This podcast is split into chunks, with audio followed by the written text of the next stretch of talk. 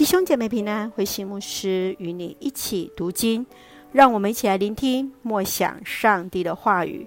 加拉太书第三章，法律、信心与应许。加拉太书三到四章，保罗用六组的论述来阐述福音真理的论点。第一个是在三章一到五节，加拉太人信主的历程。第二段从三章六节到十四节。亚伯拉罕称义的例证，第三段则是在三章十五节到十八节，应许先于法律的逻辑。第四段是从三章十九节到四章七节，关于律法确切的角色。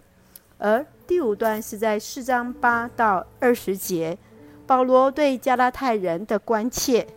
最后一段是在四章二十一到三十一节。夏甲与撒拉的类比，保罗以一个犹太基督徒信徒的身份，向外邦的基督信徒来阐述律法对犹太人的意义。律法带来了咒诅，律法是基督还没有来之前的监护人，而其阶段性的任务是在基督来到之后便宣告完成。外邦人信主，不需要先将自己置于那律法的咒诅之下，也不需要经过律法监护者的一个阶段。在三章开始，保罗首先诉诸在加拉太人信主的经历，他采用反诘的修辞的手法来提醒加拉太信徒们，他们之所以惊艳到圣灵。并非是律法的行为，而是对所听见福音信仰的信心。他们既然是靠着圣灵入门，就不该靠着肉身来成全。保罗接续指出，应许先于律法，应许是一种的约定，不应该被后来的律法所废弃。上帝应允赐给亚伯拉罕后裔产业。是凭着应许，而不是根据律法。让我们一起来看这段经文与默想。请我们来看第三章第六节。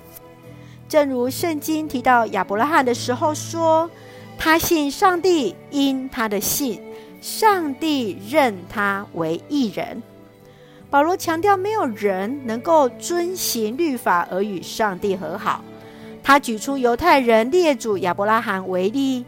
亚伯拉罕被上帝称为义，凭着信心，信靠上帝的带领，离开居住之地而前往迦南地，来领受上帝的应许。地上万族都将因你得福。他又凭着信心将以撒献上，经历了耶和华以勒，耶和华必预备的恩典。在此，保罗来提醒信徒们。凭着信心得以被上帝称为义，使亚伯拉罕所领受的福也将临在我们的当中，不是死守着律法，而是借着信回到上帝的面前，与上帝恢复那合一的关系。信就是向上帝表达自己全然交托。亲爱的弟兄姐妹。对你而言，信所代表的意义是什么？你会如何与人分享你的信心、你的信仰？愿主来赐福我们，恩待带领我们，一起用三章二十六节作为我们的金句。你们大家都借着信与基督耶稣合而为一，成为上帝的儿女。是的，感谢主，让我们都借着信与基督合而为一，成为上帝的儿女了。让我们一起用这段经文来祷告。亲爱的天父上帝，每一天我们都要从主的话语领受力量，享受主所赐生命的美好。